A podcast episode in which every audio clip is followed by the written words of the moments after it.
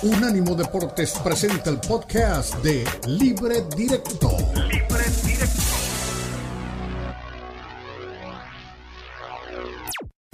Estás viendo Libre Directo en Unánimo Deportes. Regresamos, este es Libre Directo y estamos en Unánimo Deporte y Unánimo Deporte Radio. Eh, lo habíamos anunciado en el segmento anterior, nos acompaña como siempre y gracias a la generosidad de él como profesional de su empresa, que es la cadena ESPN, a José Luis Sánchez Solá, al Chelis, porque comienza hoy la Liga Mexicana, querido Chelis. Oh, además lo vemos muy elegante hoy, como es siempre en él, él es impecable, es como dice mi amigo Vizcayar, un dandy. Eh, Chelis, querido, estábamos planteándonos algo que quizá mi ignorancia es la que me tiene así en la nebulosa. Yo no sabía esto de las convocatorias de un ratito para unos y posteriormente para otros en el caso de América. ¿Esto, ¿Esto existe en los equipos de fútbol del mundo o es una necesidad de los horarios de la América, del calendario de la América? ¿Cómo está, Chelis? Buena tarde. Buenas tardes, gracias por la invitación. El, sistema de competencia te lo permite. Te permite poner el cuadro, que ya nuestra compañera nos, nos, nos dijo a la mitad, este, con otros seis que no, que no suman mil minutos entre todos en la temporada pasada. Lo que pasa es que clasifican 10 y, y el América tiene tres torneos importantes y su objetivo principal es volver a ser campeón. Y entonces avientan al océano un partido en el cual yo te aseguro que van a jugar con doble contención, van a jugar con doble defensa central y solamente van a tener a dos llaneros solitarios allá arriba que si no lo gana Cholos, créeme lo que sí, sí, sí, sí va a decir, va a hablar muy mal de Cholos ante el cuadro que van a enfrentar el día de hoy, ¿eh? O del, no, no el día de hoy, el día de mañana. En, eso, en eso tiene razón. A ver, Elizabeth Patiño, usted estaba hablando hace un rato de esos, de los fijos en el América, y, y Chelis está haciendo un análisis de lo que puede pasar. Eh, ahí tiene al Chelis, ahora sí. Dígale todo lo que tenía atravesado. ¿Cómo estás, Chelis? Eh, un gusto saludarte. Feliz año. Eh, ojalá y este año nos puedas acompañar mucho tiempo por acá. Bueno, cuando el tiempo de, otro, de otros trabajos y otros compromisos te lo permita.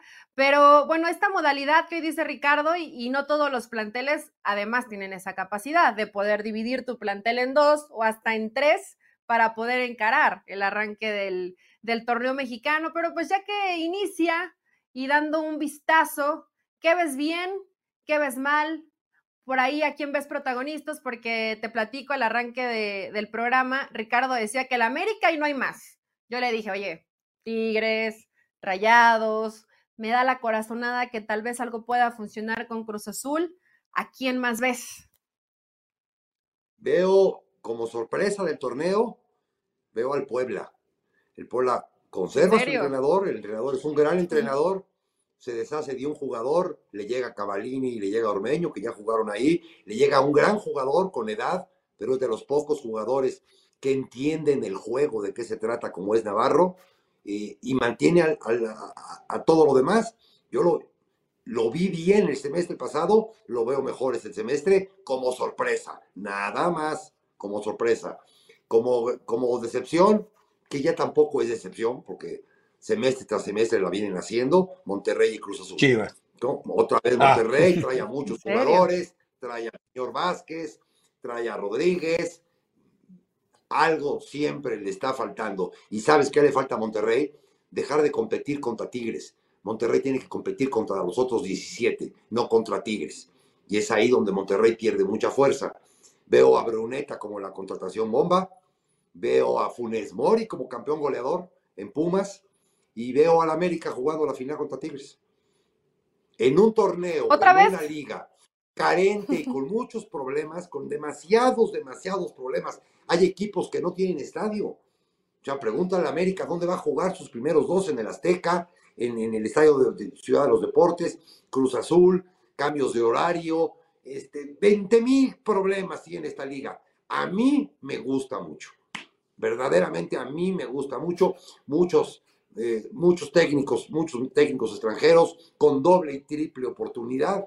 A ver, a ver, quiero, quiero ver de, qué caramba están hechos y, comparar con lo que podrían hacer otro tipo de técnicos. También, también me entusiasma esa idea.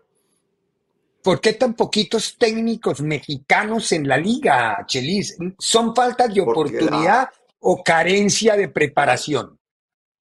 No, no, me opongo a pensar eso. El técnico mexicano es un técnico muy preparado, muy, muy preparado, poco unido.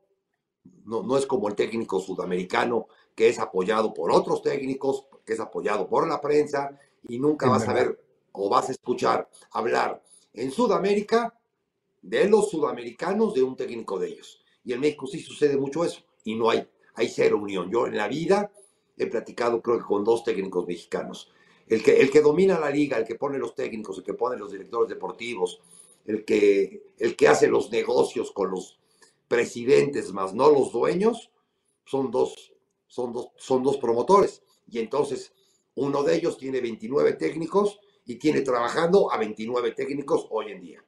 En México, en Venezuela, en Argentina, en Chile, en Europa, en España. Entonces son los que dominan la liga. Acuérdate que en México se da mucho el efecto dominó. Y si a uno le pega bien Almada, que le pegó muy bien y es un gran técnico, ahí vienen los demás a buscar a una Almada. Y Almada es uno que le pegó porque lo hizo estupendamente en Santos y lo hace muy bien en Pachuca. No quiere decir que el que viene, el que viene, el que viene, el que viene, lo, va a hacer bien. ahora no hubo desbandada de brasileños, Chelis, porque si lo logró Jardine, suele pasar eso, ¿no? Uruguayos de moda, argentinos de moda, y se llena eh, el fútbol de ellos. Algunos sí funcionan, otros no. Yo coincido contigo en, el tema de mm, falta creer, pero cuando queremos voltear a ver las posibilidades de los técnicos mexicanos y tenemos los nombres de los que ya llevan muchos años en México, pero nuevos nombres tampoco surgen mucho o no los vemos mucho o no están los reflectores ahí. ¿Por qué? No, no están. no, no, no, hay, no hay reflectores ahí, porque te voy a dar un ejemplo. Si, si Gago, si Gago pierde su próximo partido contra Santos, es parte del proceso. Si lo pierde eh, el, Pelos, el Pelos Reyes, nacido aquí en el Estado de México, este, ya huele a que lo van a correr. En uno lo ven como proceso, en otro es como que advertencia de que si pierdes dos más te corremos. Es, es, es la típica de este país en los últimos cuatro años, el color del pasaporte. Tristemente te lo digo, cuando mi pasaporte no es verde, es rojo. Fíjate nada más, mi pasaporte es rojo. Mario García merece Pero Chelis es muy fuerte, ¿no? Por ejemplo, es fuerte, claro. Mario García puede dirigir cualquier equipo. Y, mira que Mario García es una persona sumamente disciplinada, enérgica, que llega a hartar, pero es una persona muy conocedora, sumamente conocedora. Y, entonces explica a la gente que todo el trabajo del señor Maradona, que en paz descanse, lo hacía el señor García, no lo hacía Maradona. Oiga, Chelis, ¿cómo se combate esto? ¿Cómo cambiar la dinámica de que se elijan solo técnicos extranjeros? Eh, si, los que dominan los mercados son empresarios, ¿por qué los dueños de los equipos no sacuden el árbol y dicen tomemos nosotros las decisiones y no dejemos que los empresarios, mercachiples, intermediarios sean los que decidan la suerte de los equipos? Tú dime qué, qué dueño de equipo toma decisiones. El de Pachuca, los, señores Martínez, que es Pachuca y León, eh, quizá el, señor Orlegui, y, y ya me cansé, y ya no hay más. ¿Y, Emilio? Cuando se enoja, cuando se enoja el señor, el señor Amauri, ¿no? Que por sus pistolas trajo a, trajo a, este, a, a, eh, al Chicharo por sus pistolas, trajo a Chicharo cuando Chivas necesitaba otras cosas, y entonces el director deportivo, que es su chamba, dice, sí, lo trajo el dueño, yo me lavo las manos. Y entonces la semana pasada me refería a él como un director deportivo de papel. Si tú tienes a un director deportivo que no toma decisiones, pues es de papel. Uy, qué fuerte estaba Chelis. No te convence. Espérate, acá me, me puse atención en que al parecer no te convence la llegada de Chicharito. Creo que es la, la primera persona de fútbol que no le agrada tanto el retorno de Javier, o no era prioridad, fue tu palabra, no era prioridad, no, era lo que necesita Chivas. El Chicharito va a jugar, el Chicharito va a jugar seis partidos, va a jugar los últimos seis partidos. Y si es una bomba de mercadotecnia, y, y, vas a ver la presentación que le van a hacer con invitados, con artistas, con cánticos, con grupos, con personalidades. Es una bomba de mercadotecnia porque el Chicharo se lo ha ganado pero el Chicharo viene de una operación de ligamento cruzado y no ha jugado. Macías le lleva una gran ventaja. ¿Qué va a pasar cuando, cuando el Chicharo esté listo para jugar y Macías lleve seis goles o siete goles? Porque Gago se supone que es un técnico ofensivo. ¿Qué va a pasar? O sea, futbolísticamente, ese dinero que sí les tuvo que haber costado el sueldo, ¿no? y que lo puedes amortizar en 12 meses o en 10 meses según pague el equipo, ese dinero se necesitaba para otras cosas en Chivas y no, y no para el Chicharo y no para Cadwell, se, apellida Cadwell, el jovencito ese de 20 años eh, que juega en San José, que costó 4 millones de dólares. Me pongo de pie, me pongo de pie. Si el señor Vergara viviera y viera eso, se volvía a morir. ¿Cómo caramba compras a un joven americano en 20 millones? Cuando mi sueño de hace 15 o 16 años, que me lo platicó a mí personalmente en Rubén Darío, aquí en México, en su edificio, es de qué manera Chivas se tiene que proveer de su propio material. Nos va a costar tiempo y nos va a costar eh, esfuerzo y nos va a costar mucho, pero va a llegar un momento en que se encadenen las generaciones. Cuando llegó un personaje y se gastó 40 millones de dólares en traer a jugadores que hoy en día, hace poco, ¿eh? no hay ninguno, ahí se rompió todo este gran proyecto de don Jorge Vergara, que en paz descanse. Wow, Chelis, estás, hoy estás tirándole. Eh, ¿Hay algo que se mueva? Que no, porque, a ver, Cruz Azul, el proyecto de Cruz. Me gusta la liga. No, no, no, yo sé que ustedes han enamorado de la liga y, está bien, y todos terminamos. para una suela para caerles bien, no a ti ni a ustedes, obviamente que a ustedes no, para que me den trabajo, no, yo no soy así, güey. A mí me contratan. No, de acuerdo. de acuerdo. soy el chinis y así soy. ¿Y qué, ¿Y qué, le voy a hacer? Y me contratan en programas de fútbol, y me contratan en política, y me contratan en foros universitarios, porque les digo las cosas como yo creo que son, o como, no sé, como yo soy, se acabó. No, yo no tengo compromiso. Sí, no, no, no, no, no, está, está, está perfecto y parte, claro, y parte de por qué nosotros también lo hacemos es por esa claridad que tienes para opinar, para decir y para no tener pelos en la lengua sobre algunos temas. Eh, eso, eso no es fácil de encontrar en, algunos analistas que, que, no todos son así, no digo que sea bueno o malo, son diferentes. Ahora, Chelis, Proyecto Cruz Azul. Yo escuché hoy a Anselmi muy retórico, pero pareciera que habla mucho, pero no dice mucho. No, para mí lo que escuché yo Anselmi en el programa que, que estuve acá es que me diga a qué hora da misa los domingos. Yo voy a su misa verdaderamente qué convincente, qué, de acuerdo, qué, gran ser humano. ahora, quiero escuchar la parte de Escobar. El trabajo del técnico en todas partes del mundo no es desechar jugadores. Máxime si ya dijiste, porque así empieza su retórica diciendo que Escobar, estupendo en la central, estupendo de stopper, estupendo de lateral, con ida, con venida, con regate, con gol.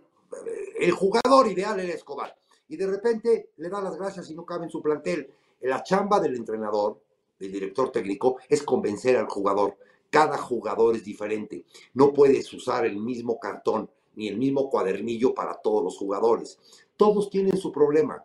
Todos tienen una vanidad muy cañona, muy cañona todos los jugadores. Pero tú tienes que ser lo suficientemente inteligente para convencerlo de tu plan, meterlo en tu plan, de mil maneras, de mil maneras. Desde ir a misa hasta meterte una botella de tequila. O sea, hay mil maneras para convencer al futbolista.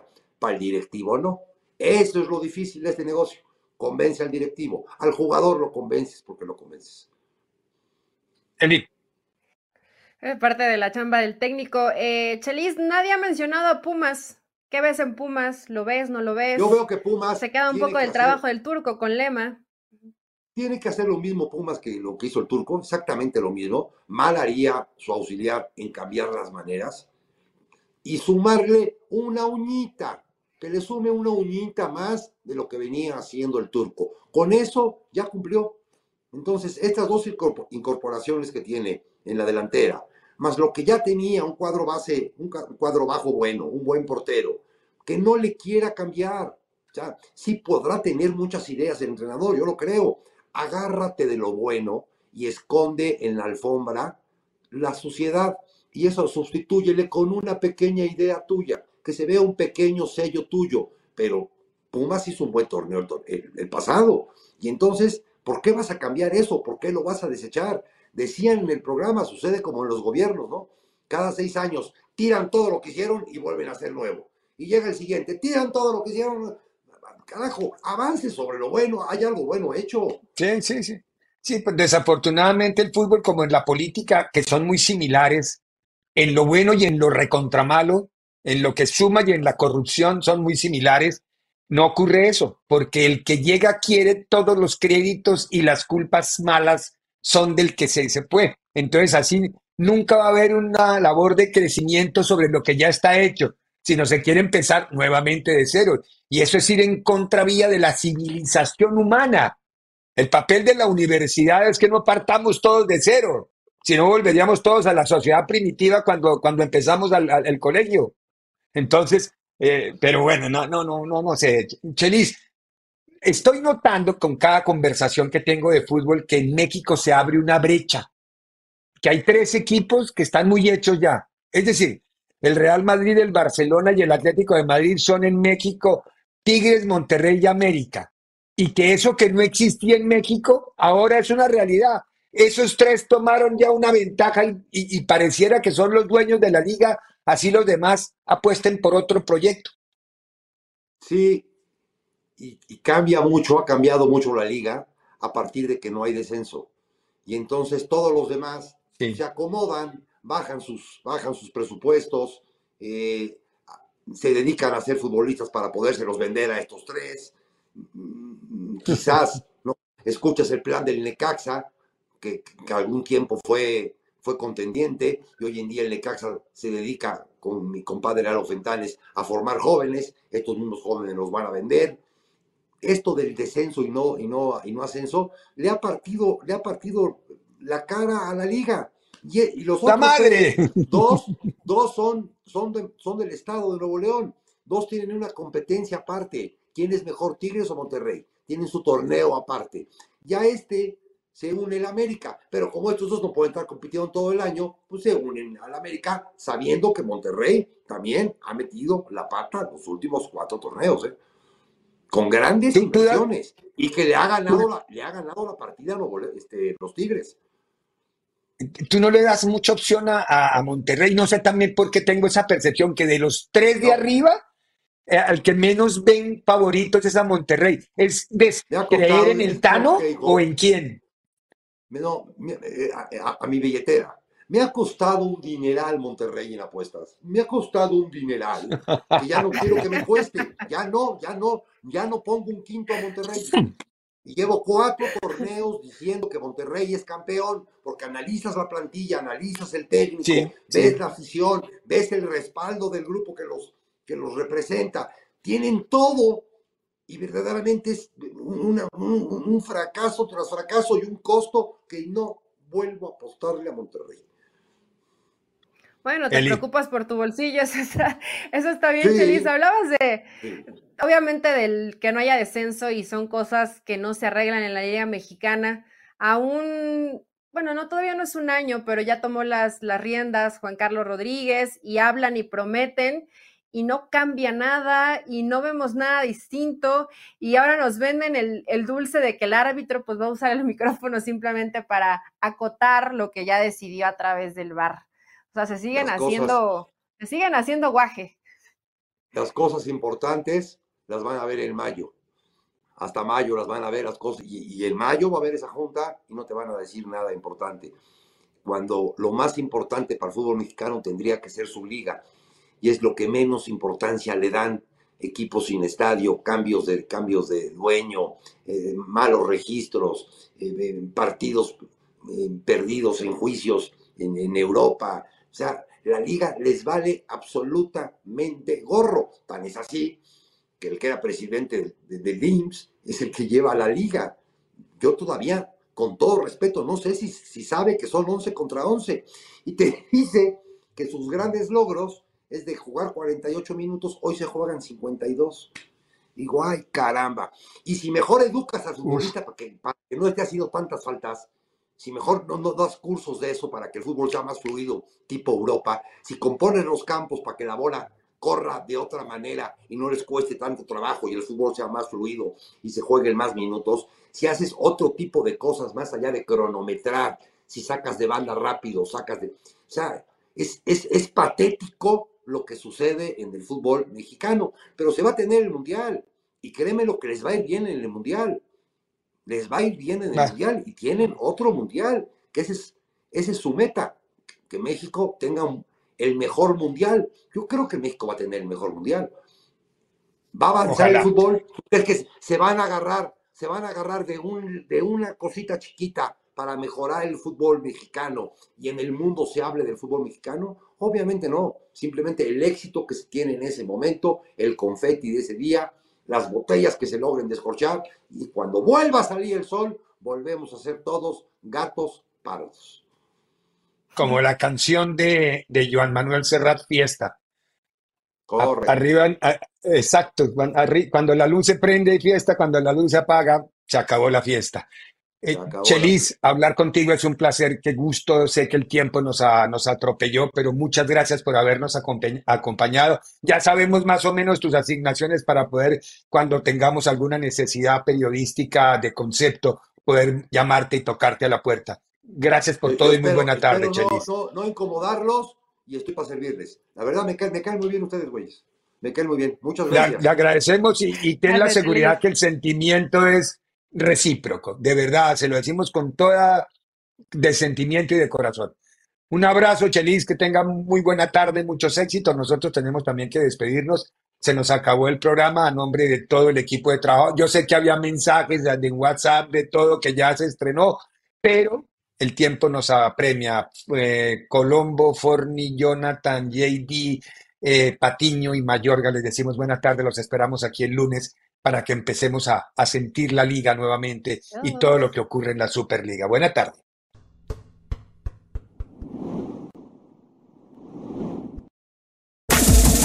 Este fue el podcast de Libre Directo, una producción de Unánimo Deportes.